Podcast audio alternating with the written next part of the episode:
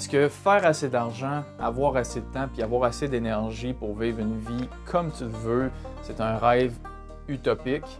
Je pense pas, puis moi, c'est là-dessus que ce podcast-là se base.